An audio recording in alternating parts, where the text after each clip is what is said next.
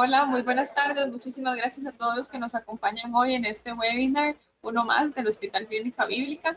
Hoy tenemos un tema muy interesante. Vamos a hablar sobre batidos de proteína, vamos a hablar sobre esos mitos y verdades eh, de este producto, ¿verdad? Tan consumido en los últimos años. Para eso tenemos a la licenciada Ivonne Umaña. Ella es especialista en nutrición eh, y siempre es un gusto tenerla aquí. Muchísimas gracias por acompañarnos hoy. Bueno, buenas tardes. Muchas gracias a invitar también por la invitación y porque vamos a hablar sobre un tema muy interesante. Así es, nada más recordarle a los asistentes que tenemos hoy que pueden ir este, evacuando sus dudas, escribiéndonos preguntas a través de esta plataforma y una vez que doña Ivonne termine, eh, vamos a estar leyendo esas preguntillas, así que ya no les quito más tiempo y muchísimas gracias.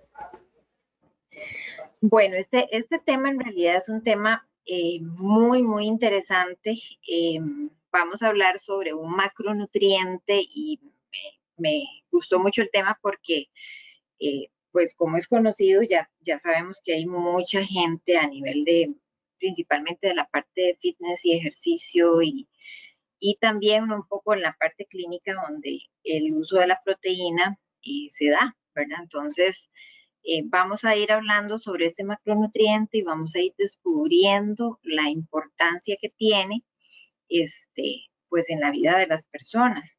Recordemos, eh, para introducir el tema, que existen tres macronutrientes importantes, eh, los carbohidratos, las proteínas y las grasas, y que están los micronutrientes, que son los minerales y las vitaminas.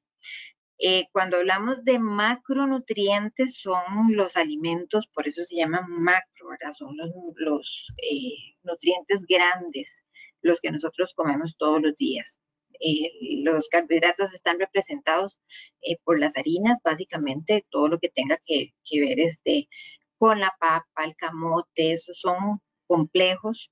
Y los simples, que muchas veces son todo lo que es bollería, podemos pensar también en postres, en repostería, el azúcar, esos son los carbohidratos. Las grasas, pues ya sabemos eh, que son, por ejemplo, los aceites, las mantequillas y algunas proteínas tienen grasa eh, adentro, ¿verdad? Como por ejemplo las carnes rojas que tienen un componente también ahí de, de grasa, el mismo, la misma carne de cerdo, en realidad el pescado también tiene un poquito de grasa buena. Entonces, estos son carbohidratos y grasas. Las proteínas, que es lo que vamos a hablar hoy, yo les voy a dar un bagaje inicial de qué son las proteínas, y cómo tiene que ser nuestro consumo. Vamos a ir desmenuzando eh, poco a poco qué es la función específica de las proteínas para aterrizar después un poco en el por qué se ha puesto tan de moda también el consumo de estos batidos. Entonces vamos a iniciar con esta parte. Entonces vamos a hablar de qué son las proteínas. Aquí hay un punto muy importante. Eh, como ya les mencioné, las proteínas son macronutrientes esenciales eh, de los esenciales, ¿verdad? Que adquirimos a través de los alimentos y cumplen funciones muy importantes para el buen funcionamiento del organismo. Eh, cuando hablamos de las proteínas, también tenemos que eh, saber que nosotros, si ustedes se ponen a pensar, hay mucha gente y podríamos decir que podemos vivir sin los carbohidratos. Nuestro organismo, el carbohidrato, la función principal del carbohidrato es darnos energía. Nuestro organismo tiene la facultad de que si nos falta un poco de energía que provenga de la glucosa, que es como el último este, componente del consumo de las proteínas, nosotros podemos producirla. Nosotros tenemos la eh, facultad, nuestro cuerpo, de producir eh, a través de un proceso que se llama gluconeogénesis, eh, los, la, la, glucosa que ocupamos. Entonces, si pensamos en los carbohidratos, nosotros podríamos vivir sin carbohidratos, ¿verdad? Y de hecho hay muchas tendencias dietéticas que eliminan el consumo de algunos carbohidratos complejos. Eh, si pensamos en las grasas, eh, tenemos reserva de grasa. Tal vez este, la grasa no nos da una, eh, una prolongación, digamos, de utilizarla porque es también finita, no almacenamos y almacenamos, no, tal, vez tenemos una reserva ahí de grasas, hay algunas grasas esenciales que de ahí no la, jugamos, entonces decimos que nuestra reserva de grasa también nos permite continuar con, con, con la vida. Si hablamos de las proteínas, es otro tema. Las proteínas son estructurales, es lo que nos da este, a nuestro organismo un montón de funciones vitales para la vida. Entonces, cuando hablamos de las proteínas, muchas veces en, las tendencias nutricionales, la gente está más preocupada por los carbohidratos y las grasas. ¿Por qué? Porque normalmente asociamos estos, estos elementos o estos macronutrientes al peso. ¿Verdad? O sea, si nosotros comemos exceso de carbohidratos, exceso de, de, de grasa, vamos a tener la tendencia de que nuestro organismo, el exceso que consumimos, lo vamos a acumular. En el caso de las proteínas es diferente.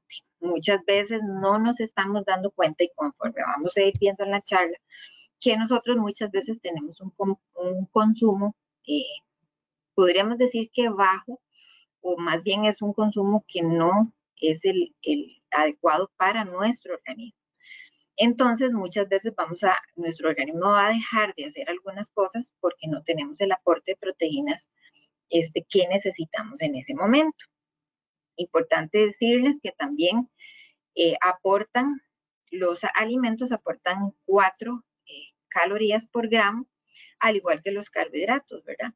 Pero es importante esto, la función de las proteínas no es energética como los carbohidratos, es estructural, es de formación, es de reparación y vamos a ir viendo esto poquito a poco. ¿Cómo están compuestas las proteínas? Esto es muy importante. Eh, las proteínas es, vamos a tener cadenas que llamamos de péptidos, nuestro, las proteínas están hechas de cadenitas. Y esas cadenitas están compuestas de aminoácidos. Los aminoácidos son la unidad básica de la proteína, es decir, que cuando nosotros nos comemos un pedazo de pollo, la vamos a digerir, digerir hasta descomponerla en la partícula más pequeñita que está compuesta la proteína, que son aminoácidos, que son las unidades, como les digo, básicas de las proteínas. Existen 20 aminoácidos de vez en cuando dicen 21, pero digamos que la literatura en general nos dice que tenemos 20 aminoácidos. De estos, nuestro organismo puede fabricar 12, que digamos que están ahí, que si hacen falta, nuestro cuerpo lo produce. Pero hay 8, a estos se les llaman no esenciales. Hay 8 que son importantísimos para la estructura de nuestros eh, órganos, que son los aminoácidos esenciales o indispensables. Estos los debemos adquirir a través de la alimentación.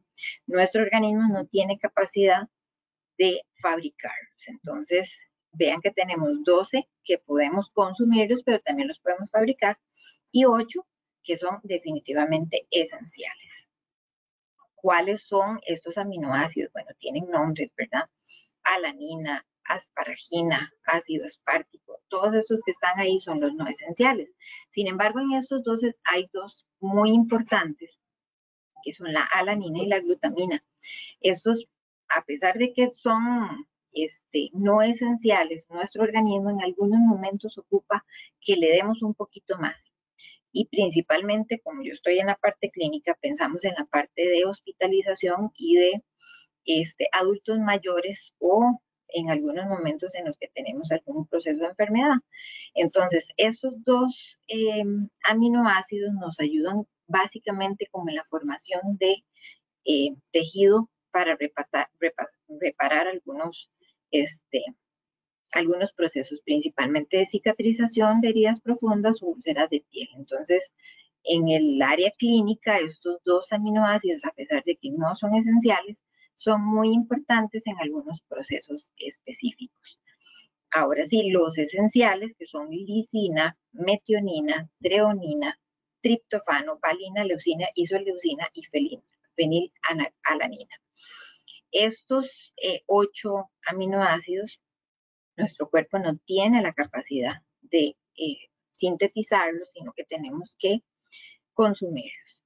Específicamente también tenemos tres que son importantes que han estado muy relacionados con la formación básicamente de masa muscular. Entonces, la gente que está muy enfocada en la parte del fitness sabe y conoce que la valina, la leucina y la isoleucina están eh, eh, de venta muchas veces en algunos productos muy específicos. Entonces, esto nos ayuda con la formación de masa muscular.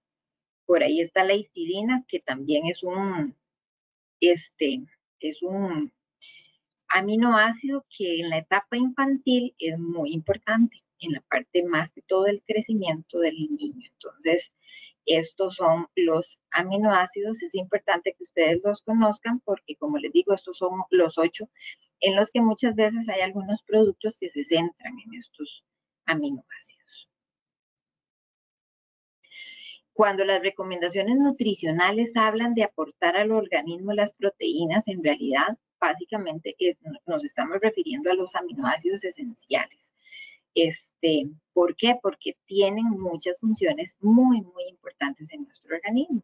Los aminoácidos esenciales se encuentran en diferentes proporciones en distintos alimentos. Básicamente los alimentos que proveen aminoácidos son los de origen este, animal.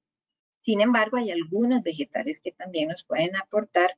Algunos de ellos, la proteína, como vamos a ver, vegetal es un poco más incompleta, pero digamos que todos los alimentos de origen animal, eh, el pollo, el pescado, los mariscos, la carne, el huevo, este, van a tener una composición completa de los aminoácidos esenciales. Entonces, cuando nosotros consumimos estas proteínas, vamos a estar consumiendo todos los aminoácidos esenciales este, y el aporte va a ser completo. Para asegurar un aporte correcto de los ocho aminoácidos esenciales, eso es súper importante, llevar una dieta equilibrada que incluya carne, pescado, huevos, leguminosas.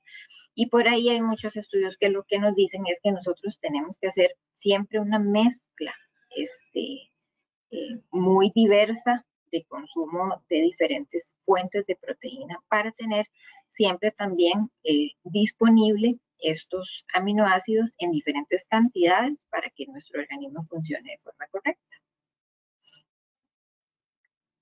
Los aminoácidos, entonces, eh, como les digo, tenemos los de origen animal, que son completos, pero también tenemos los de origen vegetal.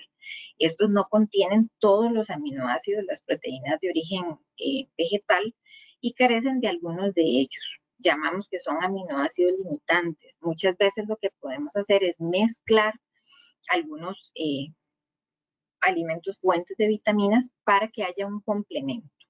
Entonces, más adelante vamos a ver también que a pesar de que si nosotros tenemos una dieta este, compuesta por omnívora, ¿verdad? O sea, que, está compuesta de vegetales y, proteína animal, pues vamos a tener una fuente diversa de proteínas y vamos a tener mayor accesibilidad a estos eh, aminoácidos esenciales.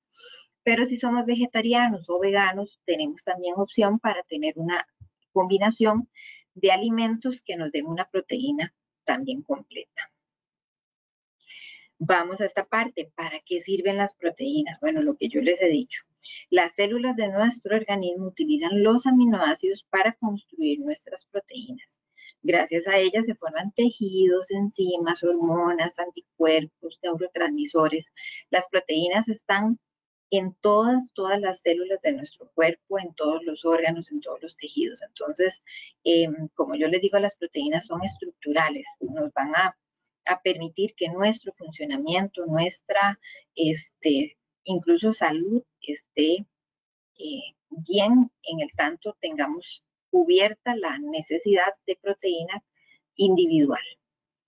¿Para qué sirven? Entonces, como les mencioné, bueno, son indispensables para la formación y reparación de los músculos, de los huesos, de los tejidos. Algunas funcionan como enzimas que facilitan las reacciones químicas del cuerpo, entonces son muy importantes. Otras trabajan como transportadoras que llevan nutrientes como los lípidos, las lipoproteínas, vitaminas y minerales en el torrente sanguíneo. También hay hormonas, este, ciertas hormonas que son de naturaleza proteica, como por ejemplo la insulina, el glucagón, que participan en el mantenimiento de los niveles óptimos del azúcar en la sangre y tienen una función reguladora. Esto es súper importante, permitiendo la expresión de los genes y regulando la división celular. Entonces vean que las funciones de las proteínas son este, vitales para la vida también, ¿verdad? Aquí tenemos un esquema un poco para que veamos que apoyan la parte de contracción, porque cuando hablamos de proteínas, eh, tanto en la parte clínica como en la parte este, de ejercicio, pensamos simplemente que nos ayuda con el aumento de masa muscular, digamos, de los músculos eh, grandes del cuerpo, pero en realidad vamos a ver que, está involucrada completamente en la parte digestiva, en la parte de defensa. Nuestro sistema inmune necesita que nosotros tengamos proteínas de muy buena calidad y la cantidad correcta para formarse. Apoyan entonces la expresión del ADN y el ARN, brindan apoyo a nuestro cuerpo, por ejemplo, toda la parte de la piel, este, porque el, colágeno es, una proteína, entonces necesitamos también aquí tener el apoyo a nuestra piel. Las hormonas que ayudan definitivamente a coordinar toda la función corporal y también movemos proteínas este, eh, con moléculas esenciales alrededor del cuerpo. Por ejemplo, también el glóbulo rojo está formado por proteína. Entonces, si nosotros no tenemos eh, proteínas suficientes en nuestro cuerpo, vamos a poder tener anemia. Y este, vamos a tener también poco aporte de oxígeno y se nos va a también a afectar otras funciones. ¿Cuáles son las consecuencias de la carencia de proteínas? Y aquí es súper importante. Los problemas por deficiencia de proteínas son muy comunes. Entonces, por ejemplo, quienes tienen problemas de carencia de proteínas y muchas veces no se dan cuenta. Personas que están haciendo dietas no supervisadas para bajar de peso. Y definitivamente aquí, cuando nosotros no tenemos una orientación, no nos estamos dando cuenta que no estamos solamente tal vez limitando el consumo de carbohidratos, que es en lo que la gente se centra, sino que también bajamos porciones y bajamos porciones de los alimentos sin tener un conocimiento de si esa cantidad de verdad me va a servir para bajar la grasa corporal, que es lo que yo quiero, o estoy más bien haciendo que mi músculo se pierda y estoy bajando peso a eh, costas de algo que es vital para la vida. Los niños, por ejemplo, en procesos de desnutrición, eh, tienen problemas también con, carencia del aporte proteico. Entonces, nosotros sabemos que los procesos de desnutrición y crecimiento en los niños eh, se manifiestan muy visibles. Cuando vemos un niño en proceso de desnutrición, lo podemos ver como muy flaquito, que se le ven las costillitas. Hay automáticamente eh, supresión del crecimiento, entonces es un niño que no va a tener un pelo saludable, no va a tener uñas saludables, va a tener restricción del crecimiento y muchas veces tenemos también otro niño que puede ser que tenga eh, o que esté ocultando la desnutrición porque se ve, digamos que como redondeado, que es un poco retención de líquido que se llama edema. Entonces, en niños con desnutrición tenemos dos cuadros y tenemos que estar muy vigilantes de que este proceso no se dé. Otros eh, que se ven muy afectados son los adultos mayores de edad avanzada, quienes pueden tener también dietas eh, deficientes por varias razones, porque muchas veces al adulto mayor se le quita el hambre o muchas veces porque no tienen eh, los recursos para comprar tal vez proteínas de buena calidad. Entonces también tenemos un proceso de desnutrición en el adulto mayor personas que son más sensibles a la deficiencia y desnutrición proteica también, por ejemplo, en personas convalecientes, recuperándose de alguna cirugía, accidentes, enfermedades, infecciones, incluyendo ahora este, los procesos post-COVID. Hemos visto también que hay personas que tuvieron tal vez una enfermedad un poco más grave con el COVID-19 que arrastran también, si estuvieron mucho tiempo hospitalizados, problemas de desnutrición. La carencia de proteínas puede producirse también por una disminución, como les digo, del consumo de proteínas, por aumento de pérdidas, porque no estamos teniendo una buena este, selección de los alimentos o estamos haciendo alguna dieta desequilibrada. Este, muchas veces, como les digo, el aporte de carbohidratos y el aumento de lípidos puede llevarnos también a que no prestemos atención a cuánta proteína estamos consumiendo. Entonces, las tendencias de dietas que tienen este patrón pueden ser perjudiciales si no las tenemos con una orientación. Y esto es muy importante. Cuando empezamos a perder peso y el peso este, se refleja en el músculo esquelético, y tenemos entre un 25 y un 30% de la pérdida de nuestro músculo esquelético, podemos tener problemas hasta de muerte. Por eso les digo que el consumo de proteínas, este, no le prestamos atención. Si estamos haciendo dietas sin supervisión, no estamos conscientes de que estamos perdiendo peso más bien a raíz de la pérdida de nuestro músculo. Y cuando las pérdidas en personas vulnerables, como este tipo de personas, por alguna situación un poco más clínica, se intensifica, podemos este, llegar a la muerte. ¿Cuáles son las consecuencias de la carencia de proteínas? Imagínense que nosotros, por ejemplo, tenemos eh, un muro y ese muro tiene un montón de ladrillos. Entonces, si nosotros tenemos un aporte deficiente de proteínas, a la hora de construir ese ladrillo, ese muro, no lo vamos a construir de forma completa. Muchas veces con lo que estamos consumiendo, solamente estamos, nos alcanza para construir tal vez la primera parte del muro. Entonces, si nosotros tenemos una, un consumo deficiente durante el tiempo, vamos a empezar a manifestar esa ausencia o esa parte de, de carencia de consumo de proteína en algunas, este, en algunos síntomas. Bueno, ya vemos que definitivamente la desnutrición en adultos mayores y en niños es muy visible. El niño tiene definitivamente retraso en el crecimiento, entonces los niños que tienen muy bajo consumo de proteínas y de calorías van a tener eh, retraso en el crecimiento.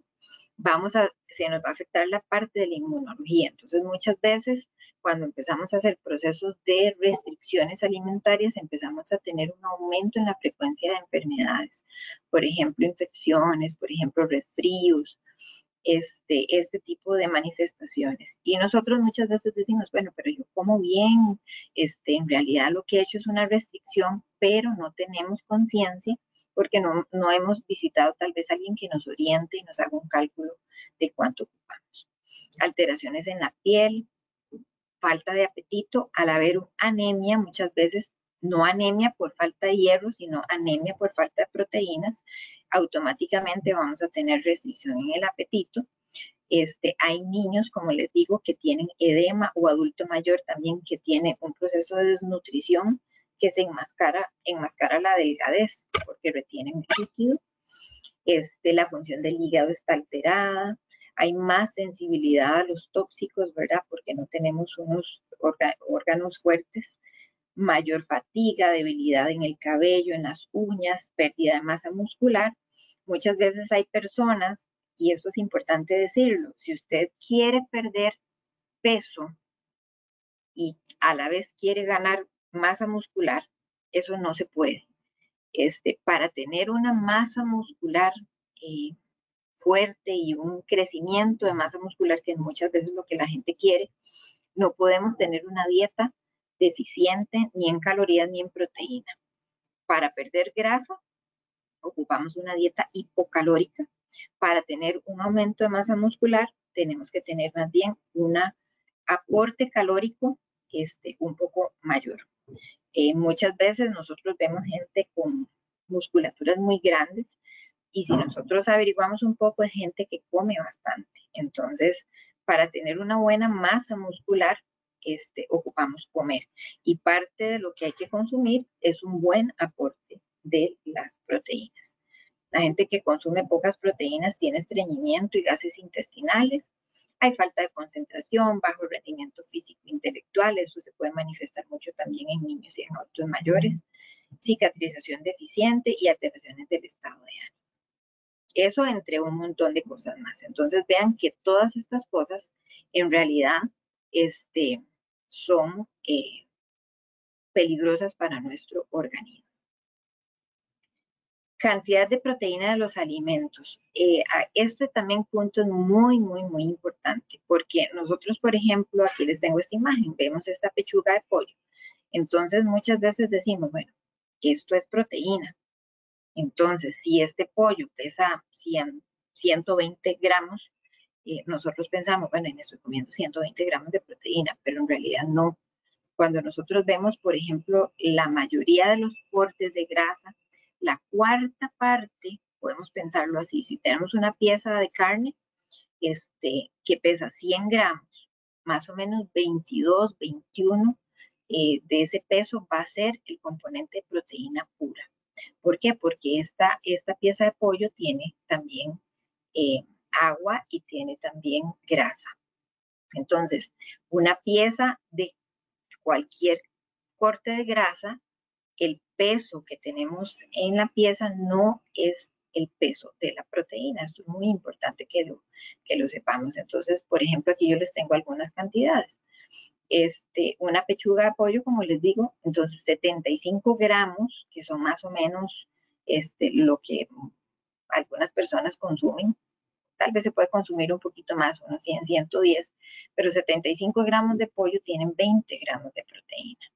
El salmón, por ejemplo, 100 gramos de salmón van a tener 25 gramos de proteína. Un huevo, por ejemplo, 7 gramos de proteína.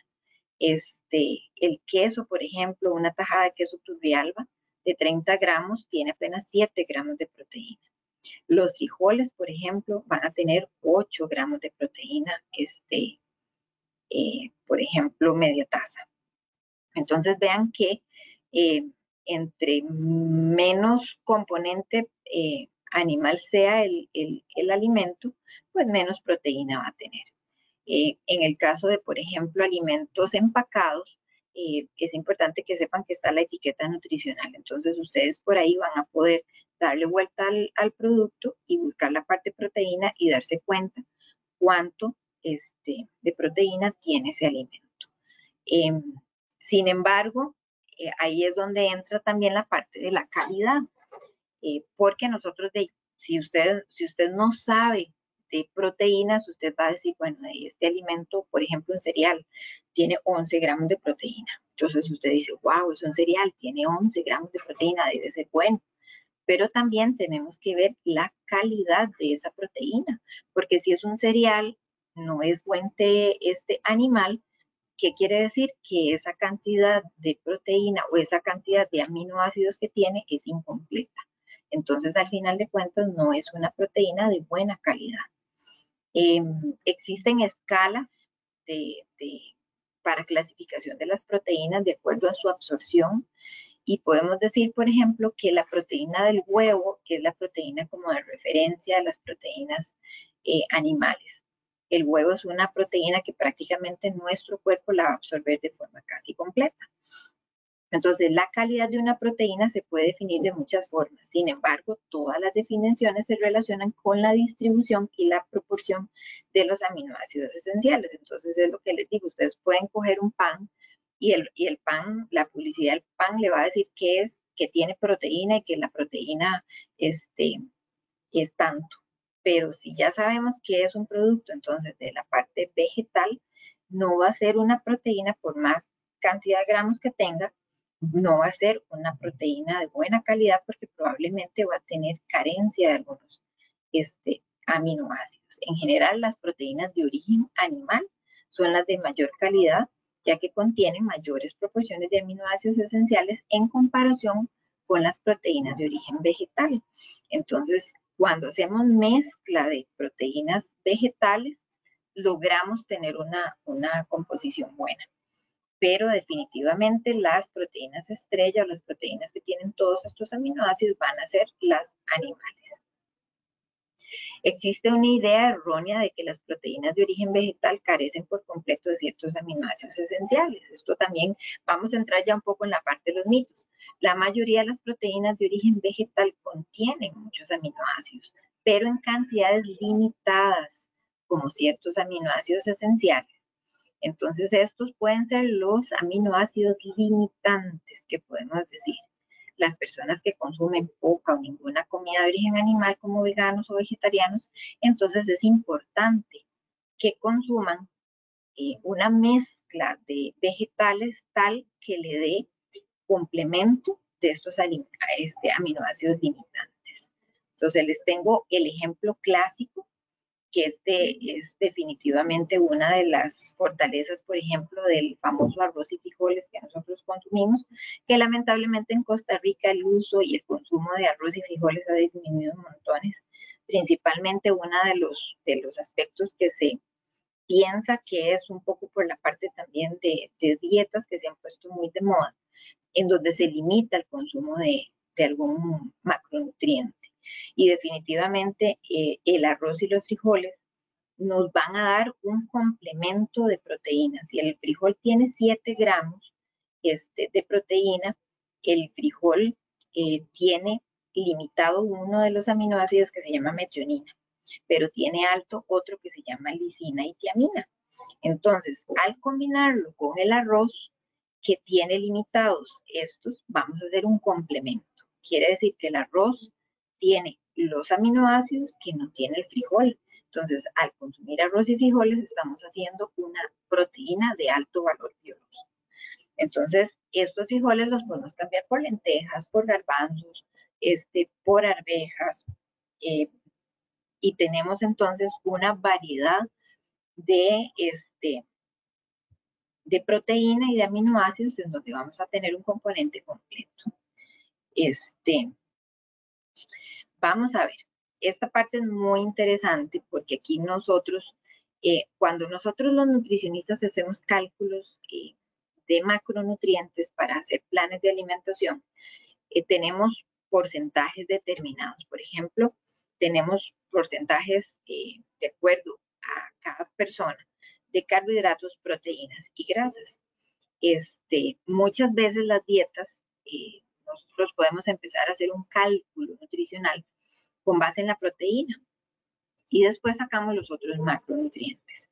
Por eso mismo, porque necesitamos saber la base de la alimentación con base un poquito en la parte proteica. Entonces, eh, para los diferentes eh, grupos poblacionales se tienen ya estipulados algunos gramos de proteína que se necesitan por kilogramo. Entonces, siempre la, la, cantidad de proteína que vamos a necesitar se va a manifestar como gramos por kilogramo de peso. Eso es importante que ustedes lo conozcan.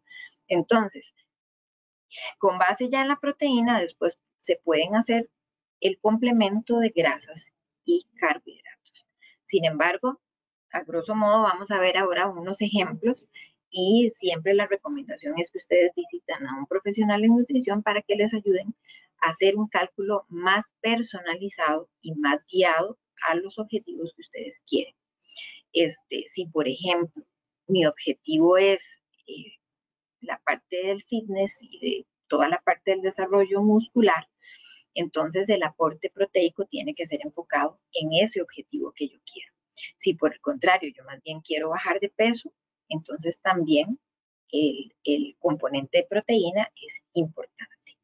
Por ejemplo, en los niños, pues aquí yo lo puse un poco más generalizado, pero tenemos este, esta cantidad de proteína en los niños se divide por de 1 a 3, de, 4 a 6 y de 7 a 10. Sin embargo, de forma general, los niños de 1 a 10 años van a necesitar entre 1.1 y 1.2 gramos por kilogramo de peso. Los adolescentes también, eh, más específicamente las tablas que nosotros utilizamos, nos lo da por, por grupos de edad, pero en general entre los 11 y los 24 años, las niñas van a ocupar las mujeres de entre 0.8 y 1.1 y los varones entre 1.1 y 1.2, 1.3. Los adultos, el grueso de los adultos entre 25 y 60 años, que son sedentarios aquí o que quieren sostener la masa muscular, porque esto es importante, ¿verdad? Si nosotros tenemos un aporte bajo de proteínas, entonces estamos utilizando lo que no aportamos por la dieta lo vamos a, sacar de nuestro este, músculo esquelético. Entonces, esta, esta cantidad que está acá de 0.8 a 1 gramo de proteína por kilogramo de peso es en personas que son sedentarias y que quieren sostener la masa muscular. Ahorita vamos a ver un ejemplo de cómo hacemos el cálculo a grosso modo. Los adultos mayores de 60 y más el aporte de proteína aumenta, porque durante esta, este periodo ya mayores de 60, incluso se dice que personas ya a los 50 años deberían estar aumentando un poquito el consumo de proteína porque se genera este, algo que se llama sarcopenia. La sarcopenia es la utilización del músculo por el bajo aporte de proteína que tenemos. Entonces, si consumimos ya yo les mencioné antes, si hay un consumo que no es el que nuestro organismo requiera, estamos dejando de hacer algunos procesos este, en el camino, ya sea teniendo un sistema inmune debilitado, eh, si nos rompemos poca cicatrización, ¿por qué? Porque no tenemos un aporte de proteína que es el correcto. Entonces, en adultos de mayores de 60 años, vamos a requerir un poco más de proteína al día. Y esto es muy complejo porque el adulto mayor muchas veces se le disminuye el apetito a partir de cierta edad. Entonces, si yo les pongo el ejemplo, si nosotros estamos consumiendo nuestro almuerzo, este, por ejemplo, que sea, pongamos a pensarnos un arroz con pollo. Ahí hay un componente carbohidrato y hay un componente proteico pequeño. Si usted termina de comerse el arroz con pollo y le ofrece un pedazo de carne, uno lo piensa, ¿verdad? Porque uno dice, mm, yo creo que ya después de esto no me cabe. Pero si a usted le, le ofrecen el postre, probablemente usted va a decir que sí.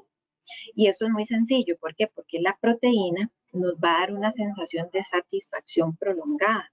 Si usted se pone a pensar, por ejemplo, si come pan y si come arroz y come algún carbohidrato simple, por ejemplo, este, nuestra capacidad de consumo va a ser un poco mayor. Pero si usted le ofrecen carne, este, pollo, pescado, nosotros tenemos una cantidad incluso visual de cuánto queremos consumir. Entonces, los adultos mayores eh, empieza a tener un problema el factor de que necesitan un poquito más el consumo de proteína porque tienden a tener un poquito más de falta de apetito.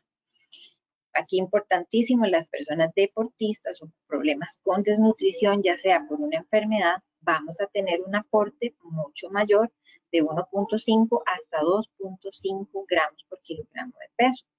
Entonces, alguien que es eh, deportista, podemos decir, bueno, o que es físicamente activo, va a requerir no, no un gramo de proteína. Si ya usted hace ejercicio tres veces por semana, probablemente va a requerir un poquito más de proteína. ¿Por qué? Porque de alguna forma va a tener ruptura de la masa muscular. Recordemos que con el ejercicio, cualquier estímulo que hagamos a nivel de músculo esquelético, vamos a tener ruptura de las fibras musculares. Si nosotros no tenemos un aporte adecuado de proteína, esa fibra muscular no se va a reparar y no va a tener tal vez el objetivo que es tal vez un de formación de masa muscular. Entonces, si no tenemos este aporte proteico, en realidad vamos a sostener la masa muscular dependiendo de lo que estemos consumiendo.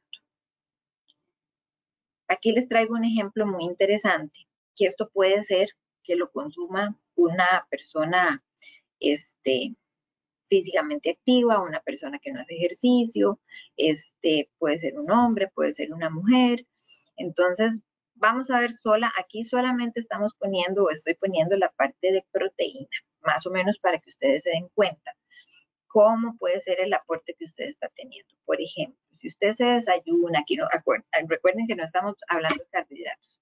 Si ustedes aquí se desayunan, por ejemplo, unas tostadas con huevo, entonces ya aquí usted está teniendo un aporte este, de proteína de alto valor biológico, proteína buena, este, de 7 gramos. Entonces usted se toma un café, un jugo de naranja, unas tostadas, este, una con mantequilla, una con jalea tal vez y, y un huevo. Entonces tenemos 7 gramos de proteína. A media mañana usted se está consumiendo tal vez unas galletas con un yogur de fresa. Tenemos que este yogur va a tener 8 gramos, pensando que es un yogur normal. Al almuerzo se va a consumir un pedacito de pollo que no es muy grande, de 100 gramos. Este, este 100 gramos de pollo van a tener 22 gramos de proteína. Y se va a consumir media taza de arroz y media taza de frijoles. Entonces ahí tiene 7 gramos de proteína. En la tarde se va a consumir un café con una tortilla con queso y está poniendo un pedacito de queso turrialba, que son 7 gramos de proteína. Y en la cena llegó a la casa, no quiere comer arroz y frijoles, sino que solamente se va a comer, porque digamos que está restringiendo ahí un poquillo la comida, 150 gramos de pescado este, a, a la parrilla con vegetales o con una ensalada, algo, algo liviano. El pescado de 150 gramos va a tener 28 gramos de proteína. Entonces, si yo hago estas cinco comidas al día, mi aporte diario van a ser 79 gramos de proteína. Y vean qué interesante, si yo no ceno, porque digo, no, la verdad es que yo estoy haciendo dieta y a mí me dijeron que no cene. Entonces, tengo este consumo, hice el desayuno, la merienda, el almuerzo y la merienda en la tarde. Entonces, solamente voy a tener un aporte de 51 gramos de proteína. Este, más bien, yo dije, no, la verdad es que voy a quitar la merienda en la mañana porque desayuné tarde.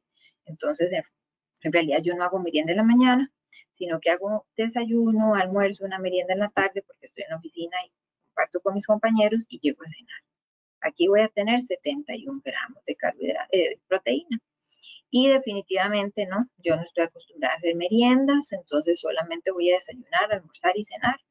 Entonces, si yo nada más desayuné esto, almorcé esto y cené esto, voy a tener un aporte de 64 gramos de proteína. Vamos aquí a este ejemplo. Entonces, si es una persona sedentaria, mujer, que está consumiendo, vamos a hacerlo por, por, por, por los kilos que pesa, digamos que esta muchacha pesa 65 kilos y como es sedentaria, ya vimos que ocupa 0.8 gramos de proteína al día, van a salirle 52 gramos de proteína. ¿Qué quiere decir? Que esta muchacha tiene chance de en realidad consumir esta, ¿verdad? Entonces puede decidir si cena, puede decidir, sin embargo, si tiene un aporte, ya aquí está dejando los pelos en el alambre, digamos, porque tiene 51 gramos este, este, de consumo. Si por el contrario es un hombre que pesa 75 kilos y le vamos a decir, bueno, que es un muchacho alto, a ocupar un gramo de proteína al día, va a requerir 75 gramos de proteína. Entonces, esta persona, por ejemplo, en este aporte se le queda corto, en este aporte se le queda corto y en este apenas está sosteniendo la masa muscular. Este, si por el contrario ya hablamos de una persona físicamente activa, que aunque, aunque ustedes no lo crean, este puede ser el patrón de personas que están haciendo ejercicio. ¿Por qué? Porque el objetivo de muchas personas puede ser bajar de peso y si no están en una orientación, no están conscientes de que el aporte de proteína les puede sostener o incrementar la masa muscular. Entonces, si yo estoy haciendo ejercicio, la, muchacha es de 35 años, pesa 65 kilos, requiere mínimo 1.5 gramos de proteína, el requerimiento al día son 97 5 gramos de proteína. Esta persona por lo menos hace tres veces de, tres veces por semana ejercicios. Entonces, imagínense el aporte. Si nos devolvemos al ejemplo que tenemos, queda definitivamente cortísima con el aporte teniendo un patrón de almuerzo o de desayuno, almuerzo, cena, meriendas de este. Si la persona hace cinco comidas al día y solamente está comiendo esto, está dejando por fuera una cantidad importante de proteína que requiere.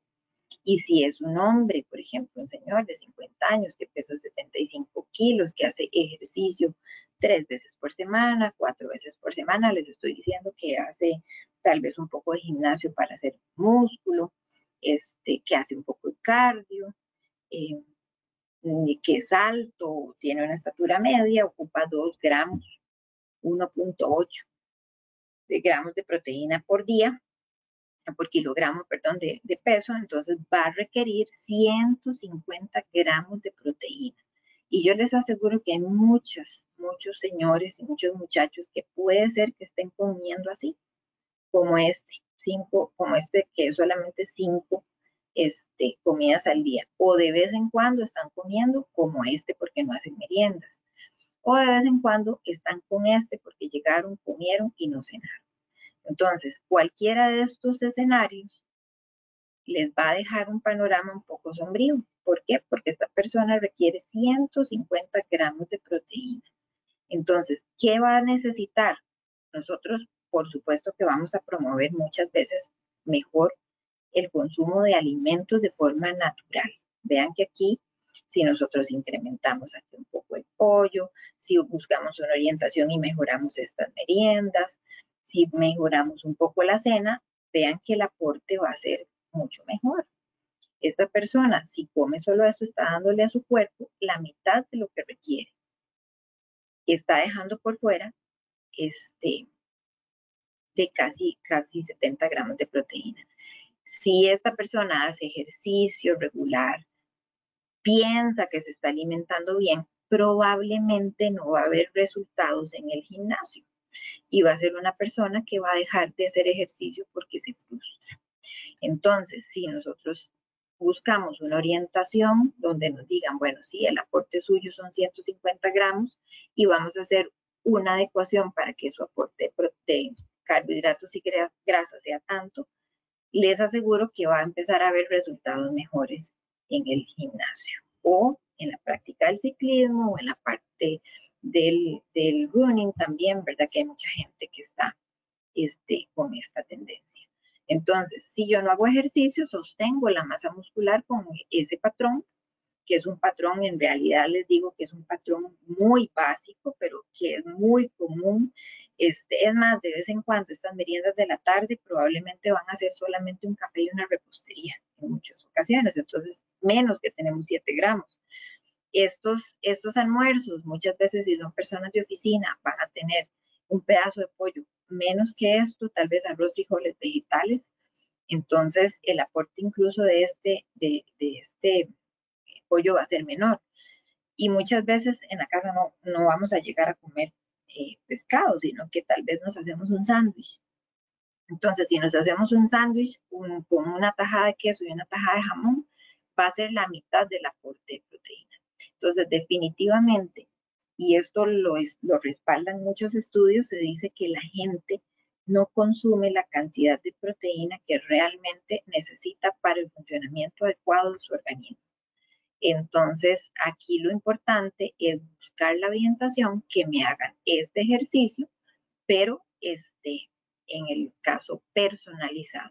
Ya aquí, por ejemplo, si ustedes saben su peso y si saben si hacen ejercicio, colóquense a su peso actual la cantidad mínima de gramos de proteína. Si usted hace dos veces por semana, tres veces por semana, cuatro veces por semana ejercicio, va a requerir por lo menos 1.5, 1.6 gramos de proteína por kilo. Entonces ya le va a salir más o menos la cantidad que usted requiere y vean el patrón. Dese una idea, bueno, si usted se come dos huevos, aquí mejora un poquito porque ya serían 14. Si usted se está consumiendo un yogur, pero que el yogur ya tiene un poquito más, que si, por ejemplo, si es un yogur griego, va a tener un poquito más, 11, 12 gramos de proteína, ya está mejor. Si en lugar de 100 gramos de pollo me voy a comer 150 gramos, ya voy a ir subiendo aquí. En lugar de una taza, de, eh, media taza de, arroz y frijoles, me como media taza de arroz y una taza de, de frijoles, aporto otros 7 gramos por acá. Si en la tarde mejoro un poquito la parte de, mi merienda y, le complemento unas semillas, por ejemplo, este, le pongo tal vez este, alguna otra cosa, eh, mejoro aquí y definitivamente si mejoro también el aporte en la cena, vean que ya solo con comida ya empecé a, sumarle otros 30, 40 gramos de proteína adicionales. Entonces, es simple y sencillamente buscar la orientación, guiarnos, dejar de pensar solamente tal vez en los carbohidratos y en las grasas y centrarnos en que definitivamente el aporte de proteínas de alto valor biológico pueden estar afectando el muro que los estoy diciendo. Ese muro en realidad pueden ser la parte inmunológica, la parte hormonal, la parte, imagínense que si un deportista tiene este, mala formación de glóbulos rojos, este, definitivamente la parte de oxigenación a la hora de hacer el ejercicio va a verse afectada. ¿Por qué? Porque el glóbulo rojo es lo que nos permite el transporte del oxígeno.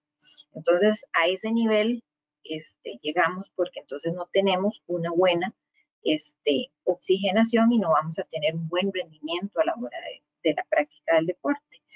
Entonces, eh, definitivamente la parte del consumo de proteína es vital este, tanto para personas que no quieren hacer ejercicio y que definitivamente quieren que su organismo funcione bien.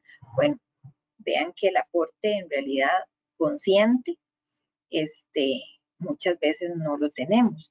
Y si yo hago ejercicio o si yo estoy, pasé por un proceso de enfermedad y requiero un poco más de proteína para recuperar todo mi sistema inmunológico, muchas veces estoy quedando corto. Bueno, entonces aquí vamos a empezar a hablar de los batidos de proteína. Si ustedes me dicen y nos devolvemos acá, muchas veces las personas eh, que requieren tal vez unos 100 entre 100 y 150 gramos de proteína, vean que con la comida tendríamos que hacer un aporte este, suficiente. En muchas ocasiones, los batidos o las proteínas de suplemento nos pueden llegar a complementar muy bien este, este panorama que tenemos acá. En el mercado existen muchas proteínas. Vamos a hablar aquí un poquito ya de la parte de las proteínas en polvo cuando se habla este, de proteínas, eh, como les digo, hay de todo tipo. Estos batidos nos aportan proteína extra a la, dieta. Si, por ejemplo, usted es un deportista y requiere, come, digamos que coma un poquito más de los 79, digamos que llega a los 100, 110, 120 gramos, en la persona que vimos por aquí, que tiene los 150 gramos llega con la comida a 120 gramos de proteína. Siempre le va a hacer falta un poquito. Usted es una persona que de verdad hace bastante ejercicio, entonces ahí se justifica tal vez el aporte de alguna, de alguna este, suplementación. Este, sin embargo, como les digo, lo principal y lo primero es, eh, usted no necesita un batido de proteína eh, si usted tiene una orientación nutricional adecuada. Si ya hablamos de un atleta de alto rendimiento, digamos, si usted es una persona que hace ejercicio tres, cuatro veces por semana y quiere tener un desempeño y que el ejercicio le sea su objetivo, un aumento de masa muscular, una disminución de grasa corporal, entonces la comida es uno de los primeros recursos que hay que utilizar. ¿Por qué? Porque primero es más económico, es más natural este, y se puede. Eso, es súper importante. Este, si usted es un atleta de alto rendimiento en muchas ocasiones, mm, este deporte va a ser mayor. ¿Por qué? Porque si la persona pesa 75 kilos y ocupa 2.5, pero estamos hablando de atletas, este aporte ya va a ser cosa seria. Entonces ahí sí vamos a requerir también un aporte adicional de un suplemento. Estos batidos entonces aportan proteínas extra a la dieta para apoyar la formación de tejido muscular este, nuevo después de un entrenamiento, prevenir la degradación muscular durante la fase de definición muscular, porque hay mucha gente que quiere trabajar esto, este, debido al proceso natural también de envejecimiento. Muchas veces hay adultos mayores que no logramos que consuman la cantidad de pollo que nosotros queremos. Entonces, un suplemento nos puede resultar muy bien porque es más fácil que el adulto mayor tal vez se tome una bebida. Entonces le vamos a aportar unos 25 gramos de proteína, este, tal vez eh, quitándole la grasa que tiene el, alimento, entonces va a ser más tolerable. Entonces, en tanto en procesos como de deporte, como en procesos de recuperación, el batido de proteína puede llegar a ser un recurso este, importante. ¿Cómo funcionan? Este, como construcción muscular, previenen la degradación muscular, ¿verdad? Eh, y hay una aceleración de la recuperación después de un entrenamiento de resistencia o de una enfermedad. Entonces son definitivamente estos vienen a ser apoyo para la parte de la alimentación. Pero como les digo, es específicamente un recurso que podemos valorar. Les digo esto porque muchas veces estos batidos definitivamente pueden llegar a ser muy caros. Entonces, en la parte del fitness, nosotros sabemos que eh, muchas veces a nosotros nos ofrecen y nos dicen, bueno, pero usted podría tomarse un batido de proteína y de vez en cuando ni sabemos cuánto necesitamos y, cuál es el más adecuado. Existe una gran variedad de proteínas en polvo y eso sin duda se traduce en una oferta enorme en el mercado. Ustedes pueden ir a cualquier tienda donde vendan suplementos de estos y se quedan impresionados de la cantidad que hay. Entonces esto va a crearle confusión a la persona, principalmente cuando le recomiendan tomar uno y la persona no sabe ni para qué lo debe consumir. Entonces, si ya vemos el panorama, no me voy a devolver a lo que vimos. Si yo veo la fotografía de lo que yo estoy consumiendo estoy haciendo ejercicio, tengo claro qué es mi objetivo o estoy pasando por un proceso de enfermedad y definitivamente no tengo hambre porque tengo más bien este, un poquito tal vez ahí hasta de, desnutrición. Estos suplementos llegan a ser una, una alternativa muy importante se pueden obtener entonces proteínas, como les digo, de diversas fuentes, de pollo, de mariscos, de ave, pescado, carne, legumbres, huevos, nueces, leche. Entonces, eh, la utilización de un batido de proteína tiene que estar, como les digo, muy condicionado. Si ustedes tienen una asesoría y pueden lograrlo con comida natural, es mucho mejor. Pero si ya le hacen un cálculo y definitivamente no se le llega, entonces ahí sí podemos buscar una orientación también para saber cuál es el mejor. Hay muchos casos en los que la alimentación entonces requiere complementarse con una proteína en polvo porque son una fuente concentrada y muy fácil. Este, muchas veces hay gente que requiere o prefiere tener un aporte proteico así porque ya se sabe que va a ser una proteína completa porque viene con todos los aminoácidos esenciales este, y debido a su estilo de vida, muchas veces dice, bueno, no, yo necesito consumir tanta proteína y definitivamente no me da tiempo de cenar. Entonces, puedo utilizar una, este, una opción de estas por mi estilo de vida. Si es una persona delgada, muchas veces también que quiere aumentar un poquito de volumen y volumen que sea no grasa, sino este, eh, masa muscular, entonces puede ser que requiera también un aporte de este tipo. Si es una persona ya con problemas, por ejemplo, trastornos de alimentación o desnutrición, muchas veces estos complementos también nos ayudan. Este, con la parte del peso, muchas veces también es una persona que está tratando de perder peso, peso perdón, y quiere reemplazar alimentos tal vez poco saludables que ha estado consumiendo y que requiere un, un aporte de alguno de estos, entonces también es, un, es una alternativa. Y eh, vamos a ver, creo que hay uno de los mitos que puse que es ese, pero se los adelanto. Muchas veces los batidos de proteína no me van a hacer bajar de peso. Este, muchas veces lo que logra la pérdida de peso es la sustitución de este batido por tal vez un montón de cosas eh, poco saludables que era lo que yo comía. Y también en el proceso de recuperación de una enfermedad, tal vez necesitamos un aporte extra.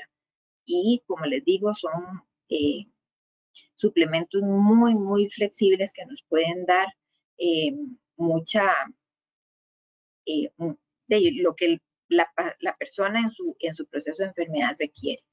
Es muchas veces un adulto mayor que tal vez, como les dije antes, no pueda comer toda la cantidad de pollo, de cosas que requiere y la forma líquida le, funciona.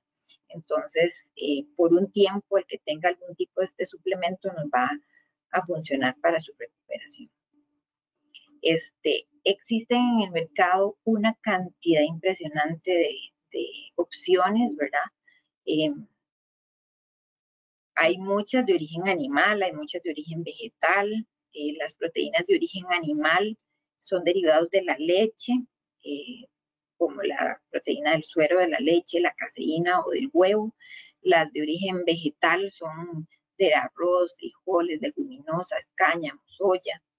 Este, y ambos tipos provienen de fuentes naturales, es decir, muchas veces son eh, suplementos muy bien hechos, ¿verdad? Que tienen proteínas eh, animales y vegetales y tratan de hacerlas completas. Por ejemplo, si usted es una persona vegetariana y quiere tener un complemento, lo importante es que no la compre, por ejemplo, solo de arroz, sino que busque alguna que tenga una mezcla, puede ser de soya, de arroz, cáñamo, arveja, porque entre más mezcla tenga, mejor es la composición y la calidad de la proteína, porque recordemos que las, los vegetales tienen sus, sus eh, aminoácidos limitantes, entonces Em, si es, por ejemplo, del suero de la leche, entonces va a ser una proteína completa. La proteína whey, vamos a hablar un poquito rápidamente de, las, de los tipos de proteína que hay. Está la proteína whey, eh, que es la, la, el suero de leche, y esta es la más famosa que hay. Yo creo que muchas de las personas que están en la parte del, del, fitness tienen esta proteína, digamos, muy presente. Es de muy fácil y rápida absorción, posee mayor eh, valor biológico es una fuente excelente del perfil de aminoácidos, incluyen, esos son los que yo les marqué rojo al principio, la leucina, valina, isoleucina, y además también tienen glutamina, que la glutamina, que es otro aminoácido que también se los marqué, prepara los tejidos. Entonces, este, muchas de estas proteínas tienen BCAAs y tienen glutamina. Entonces, este, son eh, proteínas de muy buena calidad. Existen tres tipos y esto es muy importante porque cuando usted llega a una tienda de proteínas, usted va a llegar y va a decir, ¿y ahora cuál, verdad? Este, hay tres tipos de proteína whey, la concentrada, el aislado y la hidrolizada. Entonces, eh, la proteína concentrada es una proteína menos pura, es una proteína que tiene trazas de lactosa, que tiene trazas de caseína y que su absorción tal vez no es la mejor. Eh, es una proteína que tal vez va a costar que, se absorba. Está la hidrolizada, que es una proteína que ya se le hace un proceso, se le empieza a quitar más la caseína. Este, y también está el aislado de proteína whey. Em, ambas, estos dos, van a tener una mejor absorción y, este, y también van a tener algunos eh, complementos de este tipo de, de aminoácidos adicionales. Es importante decirles, hay muchas de estas proteínas whey que vienen adicionadas también con sabores artificiales. Recordemos que es un alimento ya ultra procesado, es importante también saber esto, ¿verdad? Y como alimento ultra procesado, pues va a tener muchas veces algunas cosas que la industria alimentaria le va a colocar para preservar, para darle sabor y para endulzar. Entonces, también es importante, si ustedes van a buscar alguna, que busquen la mejor opción, que tal vez tenga un muy buen edulcorante, que tal vez no sea un edulcorante este, de los que son tal vez muy, muy artificiales. Entonces, buscarlas eh, dentro de la gama que exista, ojalá una de, aislado proteína de la leche o hidrolizada, porque estas van a tener mejor eh, absorción. Eh, muchas veces, y esto también ustedes ya lo deben saber, estas, estas proteínas no vienen en una presentación pequeña y por lo general tienden a ser eh, económicamente si son un poquito este, caras. Tenemos la caseína. Esta se utiliza, también existen eh, sus utilidades, por por decirlo así. Entonces, la proteína, la proteína, la caseína es otra eh, parte de la, de la leche. Todas estas, la whey y la caseína, van a derivarse de la leche de vaca. Esta podemos decir que es una proteína de baja absorción o es una proteína de, de digestibilidad muy, muy lenta. En realidad, entre la whey y la caseína, muchas veces se prefiere la proteína de suero. Entonces, este, nosotros recomendamos muchas veces esta proteína utilizarla en la noche porque es una proteína de absorción lenta. Puede ser que también en el mercado exista combinación de proteína whey y proteína este, caseína. Entonces podemos tomarla y tenemos una absorción de una parte buena, rápida y una absorción lenta. Este, muchas veces la proteína de este tipo se utiliza en la noche este, porque es, como les digo, su absorción es un poquito más lenta. Existen proteínas en polvo, aunque ustedes no lo crean, de carne, ¿verdad? Esta, la ventaja es que tienen, eh, son libres completamente de lactosa, tienen todos los aminoácidos esenciales en su composición y son muy similares a la, a la proteína whey. Muchas veces este tipo de proteínas derivadas de la carne tienen más eh, cantidad de proteína total por, eh, por medida que una proteína whey. Si una proteína whey tiene 25 gramos de proteína por, por cucharadita o por la medida que trae, muchas veces las de, proteína de carne van a tener un poco más de proteína por. Están las de liberación secuencial, que es lo que les digo, que es una mezcla de la proteína whey y la de caseína que se utilizan en, tal vez en personas que quieren una eh, absorción diferente de esta proteína. Está también las proteínas del huevo, que la base de esta proteína es la albúmina, sin embargo, recuerden que muchas veces hay gente que es alérgica a algunas de estas, entonces, este, existen en el mercado también. Esta va a poseer una velocidad de absorción media rápida y este es de alta calidad también. Por otro lado están todas las, las presentaciones de proteínas vegetales que también sirven de mucho apoyo para las personas que tienen eh, dietas vegetarianas o veganas y hay algunas que son eh, controladas también en, el cuidado y en la este, eliminación, por ejemplo, de maltrato animal y demás. Entonces, eh, esto también le llama la atención a algunas personas, ¿verdad? Entonces, hay algunas que están a base de soya, otra a base de leguminosas, frijoles, arvejas, cáñamo, este, arroz. Entonces, tenemos una presentación de proteínas vegetales. Como yo les dije hace un rato, es importante que si, que si somos vegetarianos y queremos un aporte adicional de proteína, busquemos alguna que tenga mezcla, porque entre más mezcla tengamos, mejor composición va a tener la proteína. Entonces, este, estas también son otra opción. Vamos a entrar ahorita en la parte de los mitos. Y esta parte de los mitos es muy interesante. Vamos a basarnos, como, la charla lo, indica, en los mitos de las proteínas. ¿Por qué? De los batidos de proteína, porque en el camino, eh, cuando nos vamos a la parte de ejercicio, como les he insistido, en esto hay un montón de cosas que les van a decir. Entonces, voy a enumerar, creo que son como 14 mitos rápidamente que tengo por aquí de algunas cosas que recolecté y de algunas preguntas que le hice a la gente y este, vamos a irlos viendo.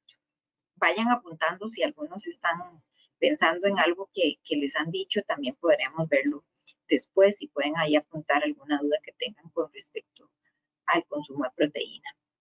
El primero que vamos a ver es los batidos de proteína me harán ganar volumen. Este, en realidad los batidos de proteína por sí solos no le, ya ustedes están viendo que no les van a hacer ganar volumen. Esto depende de muchos factores. Un batido de proteína puede ayudar a ganar volumen muscular, pero solo como parte de una dieta alta en calorías y un plan de entrenamiento enfocado en este, en este objetivo. Entonces, puede ser que yo utilice un batido de proteína y piense que en un mes voy a quedar como, como la roca, por ejemplo. Y eso no es así. Entonces, eh, los batidos de proteína me pueden ayudar como complemento a aumentar este, el volumen muscular, pero es progresivo. Este, por ahí se dice muchas veces que las personas principiantes son las que van a, a tener, si usted se mete a hacer ejercicio y quiere ganar volumen, quiere ser hipertrofia, eh, se dice que el primer año en una persona principiante es cuando el mayor volumen de músculo se logra. Entonces, este, y eso depende de la, de la estructura de la persona, es, un, es multifactorial. Em, entonces, solamente por utilizar un batido de proteína como tal, no quiere decir que yo ya vaya a ganar volumen. Tiene que haber un estímulo eh, de ejercicio definitivamente, ¿verdad? Este, progresivo.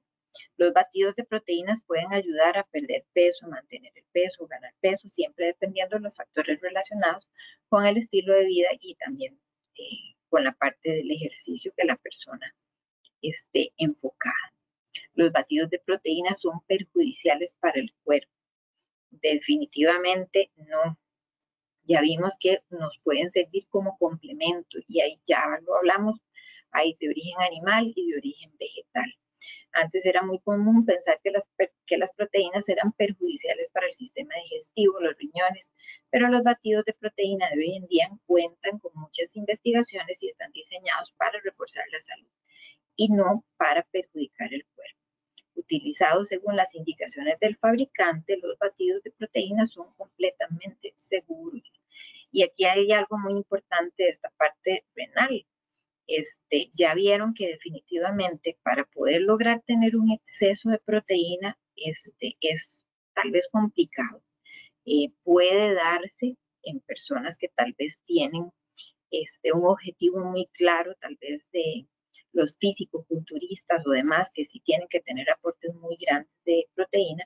Sin embargo, si usted es una persona que tiene una alimentación normal, saludable, enfocada en el crecimiento tal vez muscular, que tenga un aporte este, de, de uno o dos batidos de proteína, definitivamente si usted tiene una salud renal excelente, no va, no va a tener ningún, ningún problema. Los batidos de proteína son solo para después de entrenar con pesas, ya vimos que no. Los batidos de proteína pueden ser beneficiosos después de cualquier entrenamiento, ¿verdad? Y después de cualquier situación, en realidad, eh, valorando en el sentido de que si usted requiere un batido de proteína, lo puede consumir. Los batidos de proteína están diseñados para ayudar a la regeneración y reparación muscular y ya todo lo que vimos adicional, lo que es necesario después de entrenar con pesas, pero también son beneficiosos después de otros entrenamientos menos intensos. Entonces, si usted está haciendo ejercicio, yoga, ciclismo, este entrenamiento cardiovascular más de tres, cuatro veces por semana y su alimentación está carente, puede ser una opción, ¿verdad? Ya vimos que también lo podemos llenar solo con comida, pero si, si usted quiere tener ese aporte adicional para que el entrenamiento sea eh, más provechoso, pues lo podemos tener. Casi cualquier tipo de ejercicio requiere la implicación de los músculos y los consiguientes microdesgarros musculares que se beneficiarán de la ingesta de proteínas. Y muy importante porque yo no sé, me imagino que algunos de ustedes habrán escuchado la ventana metabólica. Ya está comprobado que nosotros podemos sacarle provecho al, aporte proteico hasta 48 horas después del entrenamiento. Entonces, antes decían que la ventana metabólica, ventana metabólica tal vez para los que no saben es ese, ese momento en el que la fibra muscular está apta para, para absorber la proteína, para repararse. Hace muchos años se decía que eran tres horas, entonces eh, mucha gente que hacía gimnasio iba, hacia sus CrossFit también, ¿verdad? Entonces, eh, inmediatamente después del entrenamiento se consumían eh, su proteína. Ya hay muchos estudios que dicen que este, en realidad el, organismo va a estar receptivo a reparar y absorber esta, esta, esta proteína de 24 y hasta en muchas ocasiones 48 horas después. Entonces, en realidad se puede consumir independientemente del ejercicio que se realice. Em, los batidos de proteínas no son para los días de descanso. En realidad ya vieron que si ustedes quieren tener un aporte constante y de recuperación, en realidad el aporte proteico tiene que ser continuo este, para que los beneficios este, se den. Los batidos de proteína pueden ser beneficiosos incluso los días de descanso, porque eh, si no, vamos a bajar el aporte y no vamos a tener una constancia puesto que los músculos pueden tardar hasta 24 horas en recuperarse de un entrenamiento. Tomar un batido de proteína durante un día de descanso puede ayudar a mejorar la recuperación.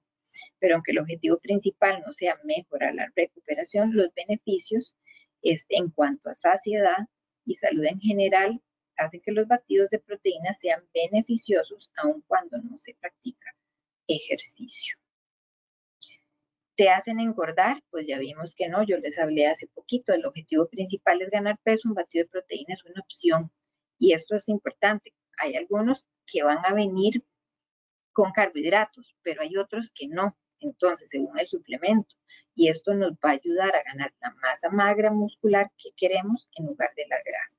Y aquí es muy importante también pensar en nosotros dos macronutrientes. Por eso la alimentación de una persona físicamente activa tiene que ser muy estratégica. Este, por lo mismo, porque si yo no estoy teniendo un aporte de proteína adecuado, si yo hago ejercicio, el combustible de ese ejercicio y la reparación de ese ejercicio no es la correcta. Entonces muchas veces voy a empezar a ganar masa grasa, que es lo que no quiero. Pueden ayudar a la recuperación de la masa muscular después de un periodo de enfermedad o en adultos mayores que, que presentan pérdida de masa muscular por la edad.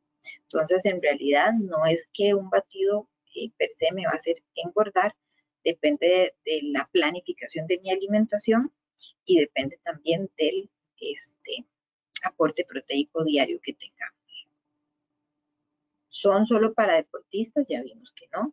Entonces, eh, los deportistas requieren eh, de estos productos, pero no son los únicos. Este, definitivamente ya vimos que personas por sarcopenia, personas este, que tal vez quieran eh, tener un consumo tal vez no tan grande de pollo, pescado, carne, quieran tener un complemento por ahí, entonces en realidad no solo para deportistas.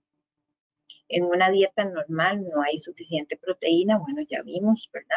Puede ser que su alimentación esté carente de proteínas, que usted haga ejercicio y que si ya usted ve que estoy comiendo mucho, mucho, mucho y no quiere aportar más grasa, más carbohidratos, puede hacer una alternativa, tener un aporte de algún eh, producto como este. Eh, te van a hacer hinchar como un culturista o como un físico-culturista, ya vemos que tampoco es un mito, los suplementos de proteína no tienen este efecto que pueden tener medicamentos. Muchas veces, y aquí es importante mencionarlo nada más, que hay muchos físico-culturistas que hacen uso de algunos medicamentos anabólicos que les van a ayudar a que haya un crecimiento excesivo del músculo. Entonces ellos van a tener eh, un entrenamiento específico y una utilización de algunas este, ayudas anabólicas. Entonces, definitivamente el, el hecho de tomarse un batido de proteína no me va a hacer como físico-culturista. Esto es importante tomarlo en cuenta. Más bien, la masa muscular se va a desarrollar de forma normal. Vamos a tener una, este, de mucha gente lo que busca es un incremento bonito de la masa muscular y sobre todo perder flacidez, que es lo que muchas veces eh, algunas muchachas buscan. Entonces, definitivamente el aporte proteico, ven que es importante a la hora de hacer ejercicio. Disminuyen el hambre. Está comprobado que las proteínas sacian el apetito más que otro alimento. Acuérdense el ejemplo del arroz con pollo que les puse. Muchas veces comemos la proteína mezclada, pero cuando ya vamos a comernos un filete de pollo, un filete de carne, este, nuestro estómago muchas veces va a tener mayor saciedad si lo comemos así, que tal vez eh, comer, cuando pensamos en vegetales, tenemos una capacidad muy grande, por ejemplo, de comer vegetales, entonces, y frutas. Eh, con las carnes no pasa lo mismo. Entonces, si van a, no, no es que me van a quitar el apetito como tal, sino que me van a, dar un poquito más de saciedad. Entonces voy a tener eh, más control del hambre y del apetito. Aquí rápidamente puse algunos eh, de forma más resumida, eh, son un aporte extra eh, de proteína, entonces sí, ya vimos que son una fuente de proteína extraída de alimentos naturales y por lo tanto se pueden consumir de forma rápida y cómoda, ayudan a ganar masa muscular sin moverte de un sillón, eso es mentira, ¿verdad? O sea, mucha gente dice, no, compres un batido de proteína y el músculo le va a ayudar a crecer, eso definitivamente no es cierto. Muchos, a muchos nos gustaría que solamente comiendo un tomándonos un batido de proteína eh, nos crecieran los músculos, pero lamentablemente eso no es cierto. Este, se debe complementar con entrenamiento de fuerza. Eh, si no hay un estímulo para el músculo esquelético, ese músculo esquelético no va a crecer. Entonces necesito un estímulo, por ejemplo, entrenar pesas para romper fibras y repararlas. Entonces eh, es todo un conjunto, es hacer ejercicio, tener una alimentación consciente, pensada, con un objetivo muy claro. Y como les digo, yo no puedo perder grasa y aumentar músculo al mismo tiempo. Hay gente que lo logra, pero definitivamente tiene que ser algo muy guiado, pero definitivamente para el aumento de masa muscular el, el aporte calórico es diferente. A mayor cantidad, mayor resultados. Esto también es un mito por el hecho de que estemos, porque hay gente que dice, bueno, entre más mejor. En el caso de la proteína, no. Mucha gente piensa que conseguir mejores resultados si se aumenta la dosis de proteína en polvo. Entonces puede ser que me haga un batido y uno dice, bueno, y si me dijeron que yo tengo poco aporte, voy a echarle dos, dos, este, dos medidas de las que trae la proteína. En realidad se ha visto, y esto también es importante, recuerden que les expliqué que una pechuga de pollo de 100 gramos no es que son 100 gramos de proteína, sino son 20, 25 gramos de proteína. También nuestro cuerpo tiene cierta capacidad de absorción. Entonces, si yo consumo más de 30, 40 gramos en una sola comida, muchas veces esa, esa cantidad de proteína no se va a absorber de forma este, completa o no se va a absorber de mejor forma. Entonces, lo más conveniente es que sean menos de 30 o 35 gramos por tiempo de comida. Entonces, ahí ustedes pueden ir haciendo los cálculos. Se debe consumir la misma cantidad de proteína. Hay que consumir una cantidad eh, adecuada, como les digo, planificar por tiempo de comida, que es lo que, cuánta cantidad vamos a comerla para que sea distribuida y sea también una mezcla y tengamos mejores resultados. Eh, bueno, ya hablamos de que de la parte del entrenamiento, en realidad este, tenemos más, una ventana mayor para, para consumirla. Este, se debe tomar a cualquier hora del día. En realidad, eh, si ustedes quieren hacer una merienda con un batido de proteína, lo pueden hacer. Incluso ahora en el mercado hay algunos productos lácteos para la gente que sí consume lácteos y los tolera. Este, que tenemos eh, presentaciones de yogur eh, que pueden tener hasta 25 gramos de proteína, entonces una excelente merienda.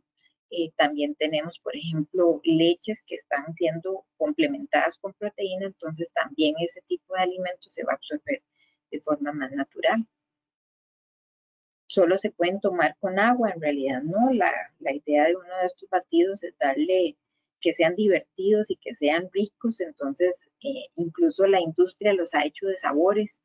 Tenemos no solo vainilla, fresa, chocolate, sino que también hay de, de galleta, hay de diferentes sabores de mantequilla maní. Entonces, en realidad, eh, si ustedes quieren hacérselo con leche, se lo quieren hacer con bebidas de almendras, de arroz, este, son muy versátiles, incluso a nivel hospitalario, hasta en gelatina se pueden, se pueden hacer. Entonces, eh, cuando tenemos adultos mayores o personas que requieran un aporte proteico mayor, eh, se tiene la, la, versatilidad de que este tipo de proteínas en polvo se pueden mezclar. Entonces, en realidad es un mito que se quieran hacer solo con agua. Eh, puede tomarlo con otros alimentos, en realidad sí, podemos, como les digo, se puede mezclar con avena, con banano, con leche, con frutos secos, con miel. Entonces, en realidad esto depende del objetivo y de la dieta. Muchas veces algunos de estos batidos son muy energéticos, pero si yo estoy en un programa donde más bien quiero aumentar de masa muscular, entonces recuerden que requiero calorías. Estas calorías lo que van a hacer es que mi organismo mejore su metabolismo y se aporta este, todos estos nutrientes que nos van a llevar al objetivo que es el aumento de masa muscular. Por ejemplo, un batido de proteína pueden ser 200 mililitros de leche, una medida de proteína whey, un banano, 50 gramos de yogur este, y una cucharada de mezcla de moras, fresas eh, congeladas. Lo ponemos con hielo y lo podemos disfrutar de forma muy rica y natural. Esto sería más o menos lo que les traía. Espero que no haya sido mucha información. Sin embargo, este, de conclusión, lo que podemos pensar es eh, de que sí son una opción dependiendo del objetivo que yo eh, requiero. De esto no puse ahí también, sí les hablé de la parte renal, ¿verdad? Hay mucha gente que se pregunta que si estos batidos de proteína me van a hacer un daño renal. En realidad nuestro organismo tiene sus sistemas para este, eliminar el exceso de proteína que tenemos y si nuestros nuestro funcionamiento es adecuado, en realidad nuestro sistema renal no se va a afectar ni nuestro sistema hepático. Entonces, este, que eso es una de las, de las dudas que muchas personas tienen cuando piensan en un, recurso como estos. este, como les insisto y les digo, no tienen que comprarse un batido, no, tienen que irse después de esta charla a comprarse un batido de proteína. En realidad, eh, si ustedes hacen una, eh, un plan de, si buscan que les hagan un plan de alimentación pensado en comida, se logra. Eh, si ya su objetivo es va más allá y ustedes quieren tener un sostenimiento de, de una masa muscular grande, digamos, que, se, que sea como lo que mucha gente busca, o la fuerza, también recuerden que no es lo mismo trabajar la fuerza que la hipertrofia, eh, se requiere tener también proteína. Eh, simplemente muchas veces la gente lo que quiere es tener un buen rendimiento en algunas etapas. ¿Por qué? Porque hay planificaciones en los entrenamientos. Eh, hay gente que, que hace sus etapas, pero la parte proteica siempre es importante.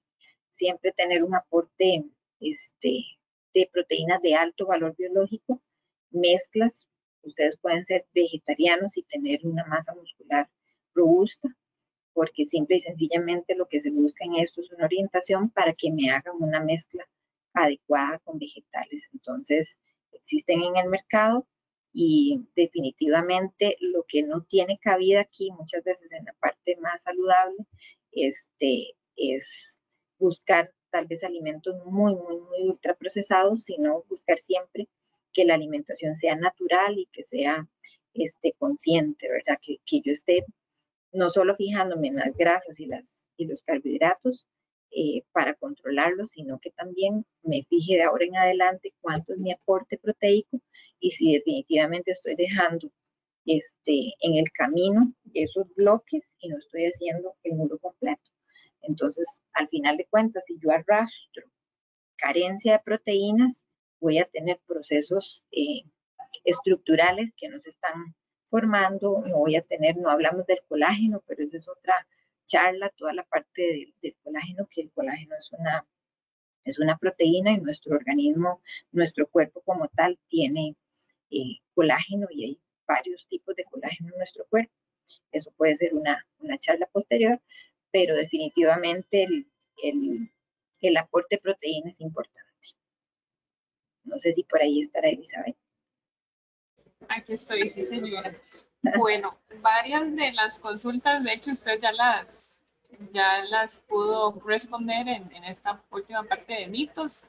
Entonces, más bien le voy a leer dos comentarios muy positivos. Eh, Marcos Rojas nos dice gracias por la excelente información.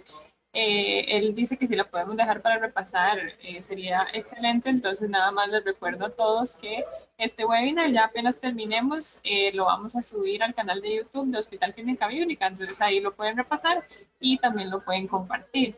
Y también Evelyn Rubio dice excelente exposición, muchas gracias, muy claro toda su explicación. Excelente, la, la información está, en realidad es un tema que se puede ampliar mucho más, pero yo creo que traté de hacerlo lo más sencillo y lo más entendible. Yo creo que estos ejemplos que se ponen son más fáciles porque así puedo visualizar qué estoy comiendo, ¿verdad? Entonces, eh, a la gente le, le, gusta más bien las cosas visuales y prácticas para después llegar y decir, bueno, voy a peso tanto, lo multiplico por tanto, ocupo tanto y no estoy comiendo lo que ocupo. Claro, así es. No, más bien como siempre, agradecer a todos los asistentes y sobre todo a usted, doña Ivonne, siempre por su disposición y su tiempo. Así que, este, bueno, nos, desconectamos en esta tarde tan lluviosa y tan fría, ¿verdad? Pero muchísimas gracias de verdad a todos. Con mucho gusto. Hasta luego. Nos vemos pronto en la próxima, seguro el próximo mes, ¿verdad? Así es. Muchas gracias. Hasta luego. Hasta luego.